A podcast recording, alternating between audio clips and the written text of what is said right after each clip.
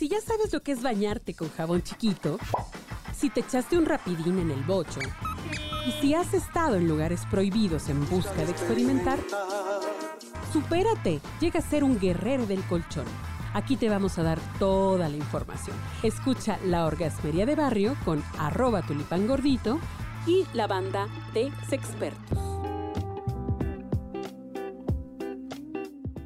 Queridísima banda orgasmera, pues está con nosotros mi queridísima Pamela, eh, que su Instagram está, es arroba PI latina DM-amor libre. La encontramos ahí con muchísimo contenido de lo que nos está platicando y más, porque además ella es psicóloga, psicoterapeuta, este, feminista, defensora de los derechos humanos y de todo.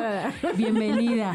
Eh, nos acompaña también Maiko. ¿Cómo estás? ¿Estás a gusto? ¿Te sientes bien? ¿Qué onda? Muy rico, muy a gusto. Me da mucho gusto. Y también mi querida Jane de la Selva. Oigan, y no me quiero, o sea, ya no me quiero desviar, quiero que vayamos directo, directo al grano. O sea, mi queridísima Pame eh, anda, anda con Kenzo, con su perrito de servicio para todos lados, para arriba, para abajo, en el metro, en el camión, en la oficina, Ah, en todos lados. O sea, no se le despega porque precisamente para esa es su función.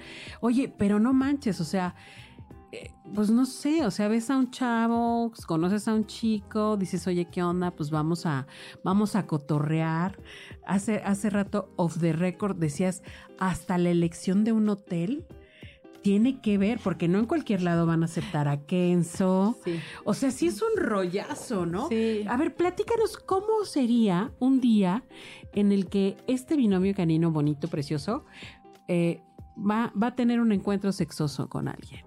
Bueno, él no va, a encu- no va a tener el encuentro, pero va a estar viendo. Ah, él es observador. Voyerista. Sí, yo en- yo- yo en es, mi- un, es un trío, definitivamente.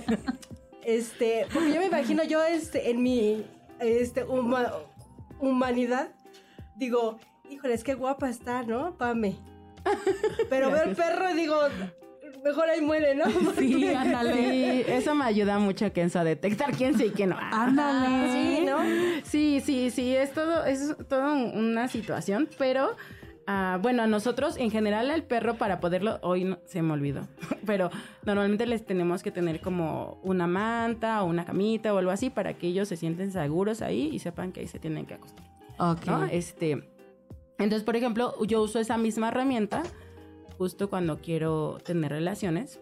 ah, le pongo su camita y, lo, y no le permito pues estar en la cama en la que yo voy a tener las relaciones o en el lugar, ¿no? Entonces ya, ya él yo creo que a estas alturas ya se automáticamente se entrenó porque yo creo que ya huele y ya solito se va para allá.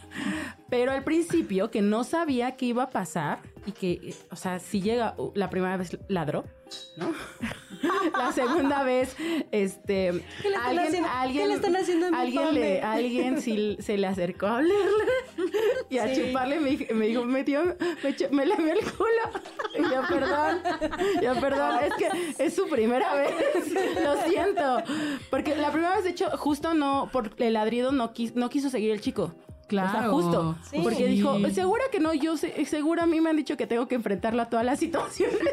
Y ya me dijo, no, ya, no, No no. manches, me va a morder el pene. Este, Tienen que ajá. hacerlo todo O sea, terreno. Es que no, porque aparte ladra, hombre. ladra, o sea, ladró como de qué onda, ¿no? Entonces es ¿Qué un pasando? potente. O sea, ahorita les ha impuesto justo ese ladrido aquí y no es el ladrido de no te acerques. El de no te acerques es mucho peor. Ay, ¿no? no Entonces, eh, sí, cambia- los ladridos cambias. Uno, uno como binomio ya los va identificando, va sabiendo y confiando en tu perro de, ah, me está ladrando de advertencia, me está ladrando de esto, me está ladrando del otro, me está chillando para salir del baño, ya como un niño. Pero en ese sentido, justo le ladró y ya no quiso. Yo, y le traté de explicar, pero no, de plano no. El chico con el... Ah, dime. No, quiero Sí. que nos cuentes cómo es la otra persona, la otra Sí. persona cómo reacciona. Bueno, yo a partir de justo estas, las primeras que dije, no, es que les tengo que explicar. Con uno sí me atreví como a decirle, a ver, ¿no? Tengo un perro ahorita en el hotel porque fue, fue, fui para otro evento y así. Y entonces le digo, en el hotel está así, tienes que comportarte así, eh, no está trabajando, le quité el chaleco. Sin embargo, este, no sé si te imponga. A él le súper encantó, ¿no? Entonces desde ahí ya habían hecho mancuerna.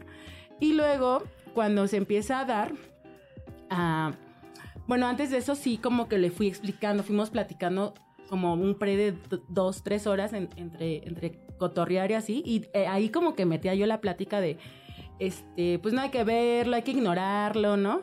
Este, realmente no te enfoques en el perro, enfócate en mí, este, confía en mí, ¿no? En lo que yo te vaya comunicando. Y poco a poco, y ya cuando se dio, justo fue al que le, el que sí le acercó y, lo, y lo olió.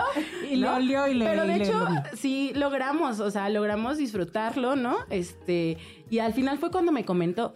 Y yo en, en mi mente sí le agradecí mucho porque creo que esa parte de que le digo es que ignóralo. O sea, creo que fue. Y yo me acuerdo, yo me acuerdo de haber visto a Kenzo y estaban en la otra cama. O sea, le la- o sea, le lamió, pero el chavo no, no dijo nada y le siguió. Le siguió, exacto. Entonces Ah, yo me acuerdo, ajá, yo me acu- yo eh, en esa posición estaba de perrito. Un aplauso. Yo estaba de Un perrito. aplauso para ese valiente. Parece valiente, sí, muy bueno. Pero, sin embargo, ah, yo me acuerdo que ya, o sea, cuando estuve, sí, sí veía, de repente veía a Kenzo y, y nos comunicamos, los perros se comunican por la mirada, entonces le comunico que estoy bien y así. Y yo lo había acostado en su, en su camita, en donde le, tenía, le tocaba. Entonces supongo que eso lo hizo como al principio, por lo que me dijo, y justo fue, él era como en mi segundo intento cuando tenía a Kenzo. Claro. ¿no? Entonces, este, sí, lo logramos, pero fue mucho, creo, a partir de haberle comunicado qué se tenía que hacer y, y- y que confiara también mucho en mí, Claro. ¿no? O sea, y a través La de confiar, comunicación sí, otra es, vez. es muy importante la comunicación Sí. y sobre todo cuando traes un binomio. Porque el binomio, también si tú no comunicas, que si de repente de la nada se pone a ladrar, está avisando algo. Y puede que yo ya esté en crisis. Y el otro, la otra persona crea que, que estoy disfrutándolo mucho, o que me fui, o que lo estoy ignorando, y estoy en crisis, ¿no? Y entonces el perro sí avisa, ¿no? Y entonces es súper importante comunicar eso. También ya me pasó alguna vez que me estaba dando un ataque de despersonalización. Y por más que este chico lo quería bajar, porque estábamos como en eso y de repente como que me empecé a divagar y, y me dio pena, sí me dio como mucha pena porque sí quería, pero me sentía así como, como en un sueño, como, como todo, todo en escalofríos y frío, ¿no? Y yo por dentro sabía que ya estaba en un, en un mini ataque de despersonalización, ¿no? Pero tú querías continuar. Yo quería, pero también sabes como esta cuestión de, de pena, ¿no? Decir es que, Sí. de hecho, yo al final, al- desde el principio quería, ¿no? Y insinué mucho, hicimos todo, y de repente me dio. O sea, y no te avisa.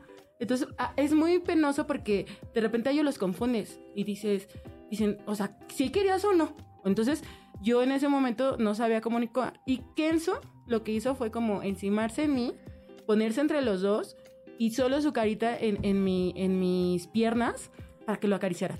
Eso lo hacen ellos para que tú regreses como a esta realidad y tengas tranquilidad y se te vaya Ok. bajando. Ok, Entonces, ok. y él justo, me acuerdo mucho que me decía, pero ya bájalo, ya bájalo. Y yo no hablaba porque como estaba en crisis, no- nada más lo veía y seguía acariciando al perro.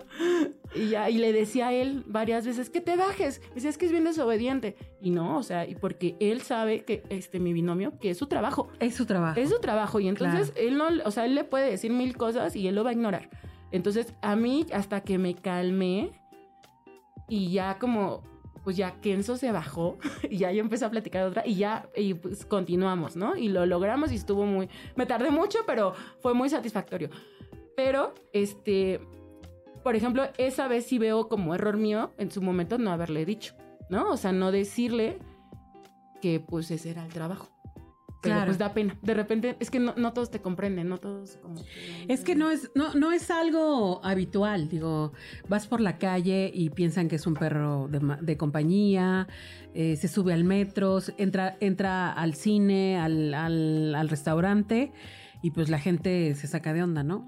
¿Se está cadendo o los quiere O tocar? los quiere tocar, Y ese es lo peor. o, quiere jugar con ellos, etcétera. Pero ve, eh, nos acabas de llevar a una, pues a una realidad viven las personas con discapacidades. Entonces, sí me gustaría que, que- desde tu parte de, de- de experiencia nos platicaras cómo, cómo la viven las personas con discapacidad en cuanto a querer coger, a querer ser sexualmente activos y activas, si de por sí está cabrón, ¿no? Para, para, para, información de la sexualidad es muy para la gente habitual está difícil, salvo ciertas excepciones que son carismáticos, seductores, como personajes que conocemos. Guapos, musculosos, personas que conocemos, productores, este televisor, etcétera, ¿no? Adineras. Pero para la gente normal, común y corriente de a pie, O sea, cuesta que caiga algo y... hasta que caiga, y a veces no, no, es, la- no es necesariamente el que nos gusta y decimos, bueno, pues ya aunque sea este, pero, pero pensar en alguien con discapacidades, con, con todas las manifestaciones que estas tienen, sí está complicado. Pero vamos a hablar de esto en el siguiente episodio, no se me vayan.